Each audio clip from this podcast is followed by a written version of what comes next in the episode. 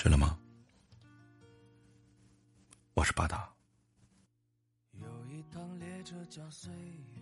曾有个人问我如何处理人际关系，我的回答是：尊重他人，情书随缘。这个回答基本概括了我对友谊的态度。人在世上是不能没有朋友的，不论天才还是普通人，没有朋友都会感到孤单和不幸。事实上，绝大多数的人。也都会有自己或大或小的朋友圈子。如果一个人活了一辈子，连一个朋友都没有，那么他可能怪癖的离谱，他使得人人只好敬而远之，或者坏的离谱，以至于人人侧目。不过。一个人又不可能有许多的朋友。所谓的朋友遍天下，这不过是一种诗意的夸张。做一日和尚，撞一天钟，这是一种浅薄的自负。热衷于社交的人，往往自愈朋友众多。其实他们心里明白，社交场上的主宰。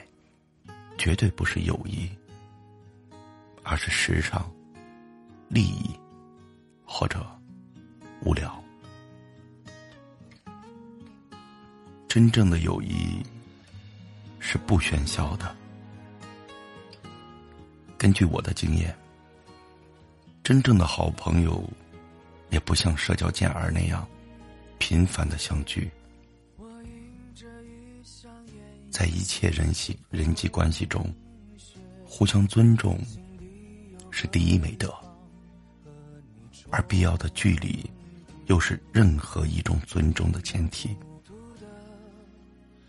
是一种交往具有价值，并不是交往本身，而是交往者各自的价值。在交往中，每个人。所能给予对方的东西，绝不可能超出他自己所拥有的。他在对方的身上能够看到什么，大致也取决于他自己拥有什么。高质量的友谊是发生在两个优秀的独立人格之间，它的实质是双方互相由衷的欣赏和尊敬。因此，重要的是使自己真正的拥有价值，配得上做一个高质量的朋友。这是一个人能够为友谊所做的首要贡献。我相信，一切好的友谊都是自然而然形成的，并不是刻意追求的。我们身上都有一种直觉，当我们初次与人相识时，只要一开始谈话，就很快能够感觉到彼此是否相投。当两个人的心性非常接近时，或者非常远离时，我们的本能下判断最快，立刻就会感受到默契。或者抵触。对于那些个中间的状态，我们也许要稍费斟酌。斟酌的快与慢，是和他们偏向某一端的程度成比例的。这就说明，两个人是否能够成为朋友，基本上是一件在他们开始交往之前就决定的事情。也就是说，人与人之间关系的亲疏，并不是由愿望决定的。愿望也应该出自心性以及契合程度而决定的。愿望也应该自心性的认同。超出一次，我们就理有理由怀疑，那是别有用心，多半是有利益方面的动机。利益之交也无可厚非，但双方应该心里明白，最好还是摆到桌面上讲明白，千万不要顶着友谊的名义。凡是顶着友谊的名义的利益之交，最后没有不破裂的。到头来，还互相指责对方不够朋友，为友谊的脆弱打表一分。其实，这关友谊什么事呢？所谓的友谊，一开始就是假的。不过是利益的面具和工具罢了。今天的人们给他一个恰当的名称，叫“感情投资”，这就比较诚实。我希望人们能够更诚实一步，在投资时，把自己的利润指标也通知被投资方。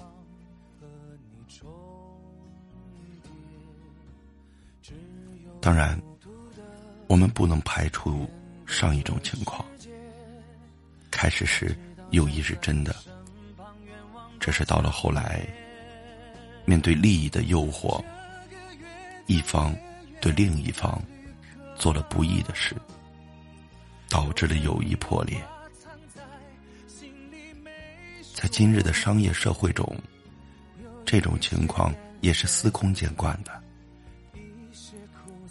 我不想去分析那些行不义的一方，人品究竟是本来如此，现在暴露了，还是现在才变坏的？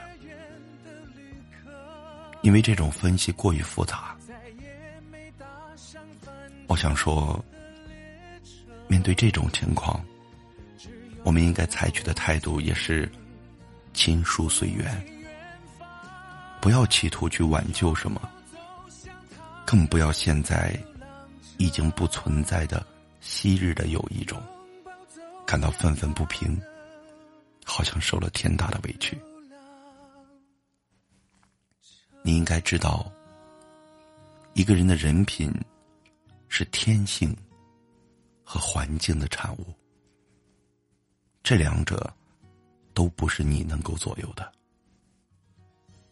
你只能把他们的产物。作为既定的事实，接受下来，跳出个人的恩怨，做一个认识者，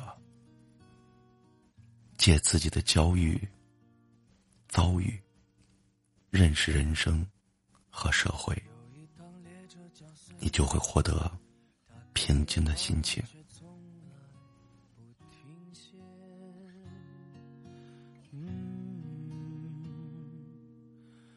搭上他和你告别，一走就走到了想你的今夜。嗯，我迎着异乡艳阳和风雪，心底有个地方和你重叠，只有孤独的。对这世界，才知道站在你身旁，愿望多强烈。这个越走越远的旅客，有很多话藏在心里没说，有一些眼泪，一些苦涩。等再见时，你来收割。这个越走越远的旅客，再也没搭上返程的列车。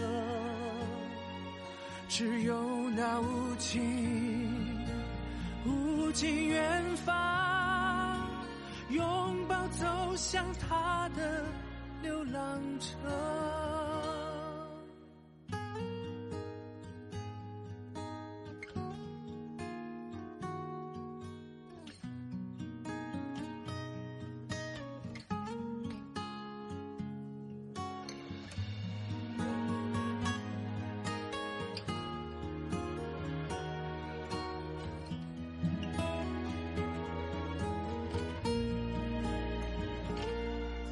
我迎着一箱艳阳和风雪，心底有个地方和你重叠。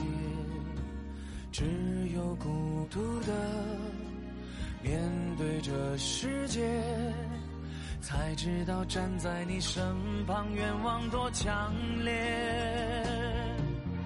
这